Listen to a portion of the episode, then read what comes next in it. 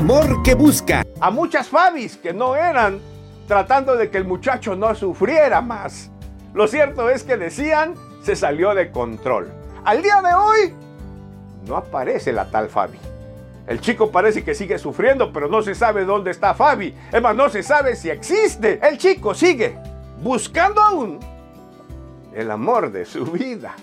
Curioso, ¿no te parece? Es una historia más de febrero en una ciudad de México. No debería extrañarnos un amor que busca. Es una característica y una cualidad del amor, del verdadero amor.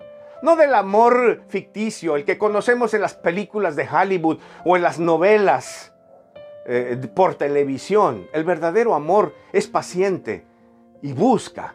El libro de los libros, la Biblia, en su himno al amor, lo describe de esta manera.